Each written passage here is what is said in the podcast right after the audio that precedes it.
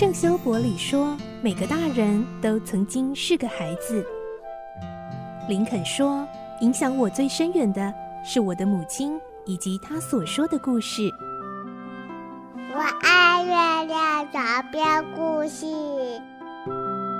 晚安，月亮床边故事。小青姐姐邀请每一位大孩子、小孩子一起听故事，不管多忙，也要和你一起听故事。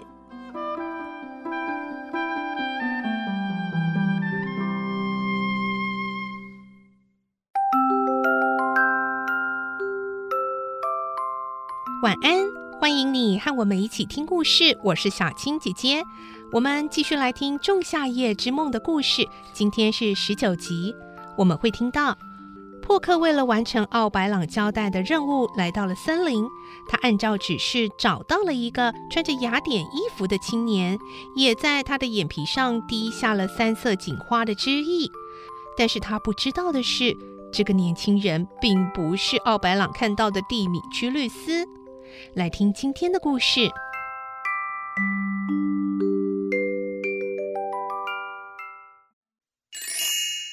仲夏夜之梦》十九集：破克失败。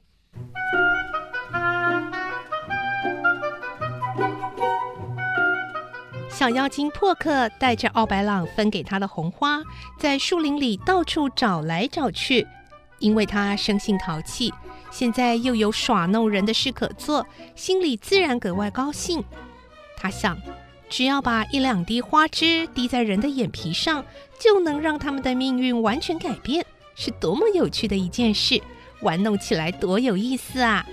还有，这株花虽然很可能为蒂达尼亚带来不幸，但也因为这株花才能拯救那可怜的少女，帮她一个忙呢。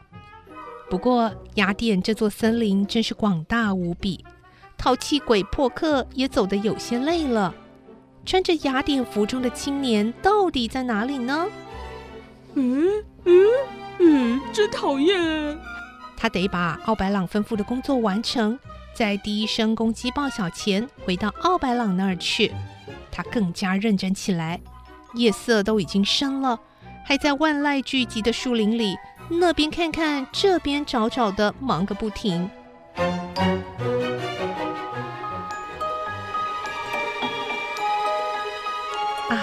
山楂那芬芳的气息突然朝破克的鼻子扑了过来，眼前横躺着的是一道很长的土堤，虽然在夜里，仍然能明显的看出在堤边盛开的野蔷薇和金银花。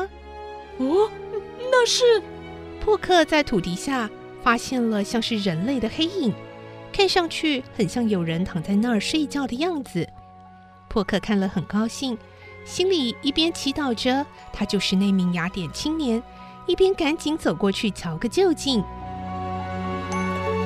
哎，果然不错，奥白朗陛下说的一定是这个家伙，好极了。珀克这才放心下来。在还没开始工作前，先定下神，看了看四周，离青年不远的地方，还有一个像是同样来自雅典的少女，也躺在那儿呼呼大睡。哎，对了，没错，就是这位了，奥白朗陛下说的可怜小姐。破克边看边想，被露水润湿了面孔的少女，显得格外美丽，纵使比不上妖精王妃蒂达尼亚的漂亮。但也不会比她逊色多少。可爱的小姐，你的破克先生马上要帮你一个忙了，请你睁开眼睛后不要大惊小怪。你一定会不敢相信，那个负心汉竟然会那样热情地对待你。破克喃喃低语了一会儿，接着转身到青年身边：“你这个负心汉，敢狠心地欺负那温柔美丽的小姐，哼，你该大彻大悟了。”等你睁开眼睛后，事情就不一样了。于是破克把手里的红花揉出汁液，轻轻滴到青年的眼皮上，然后就愉快地吹着口哨，飞也似的赶回去向奥白朗报告了。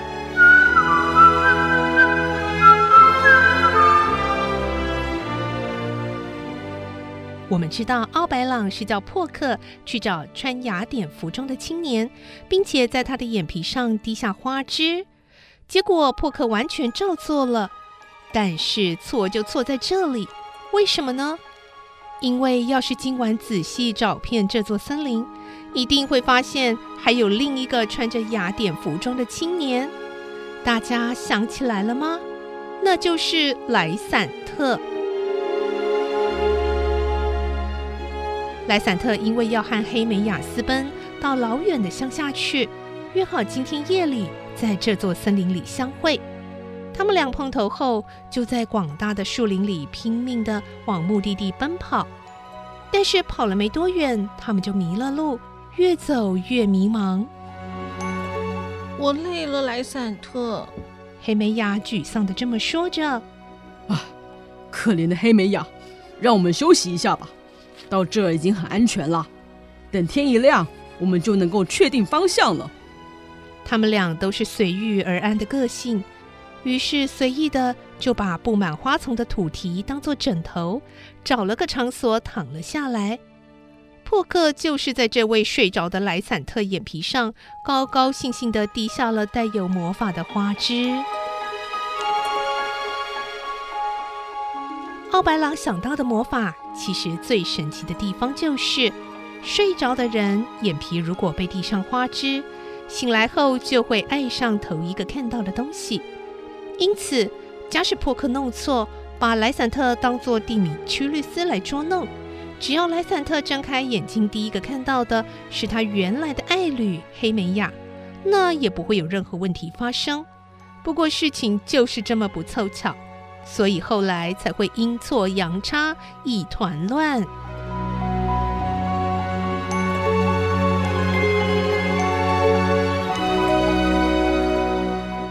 莱散特和黑美雅因为在广大的树林里跑了一个晚上，浑身疲乏，刚刚躲起来休息，就马上睡得很熟。就在这个时候，蒂米屈律斯和海伦娜。这对冤家走到他们俩停留的地方来了。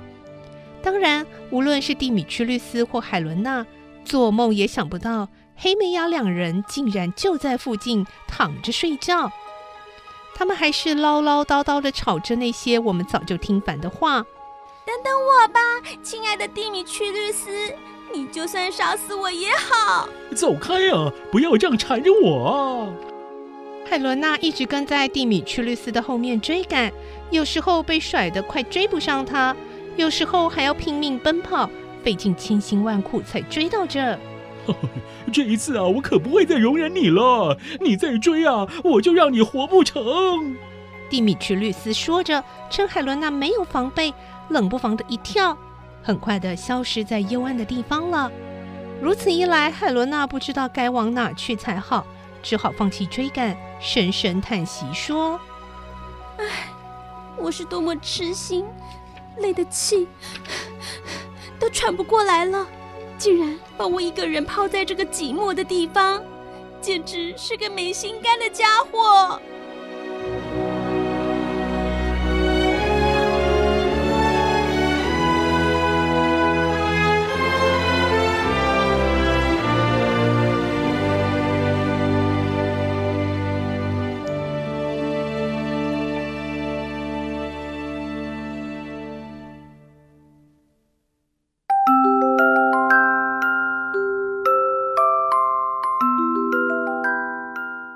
今天的故事就先听到这里喽，明天再继续来听《仲夏夜之梦》的故事。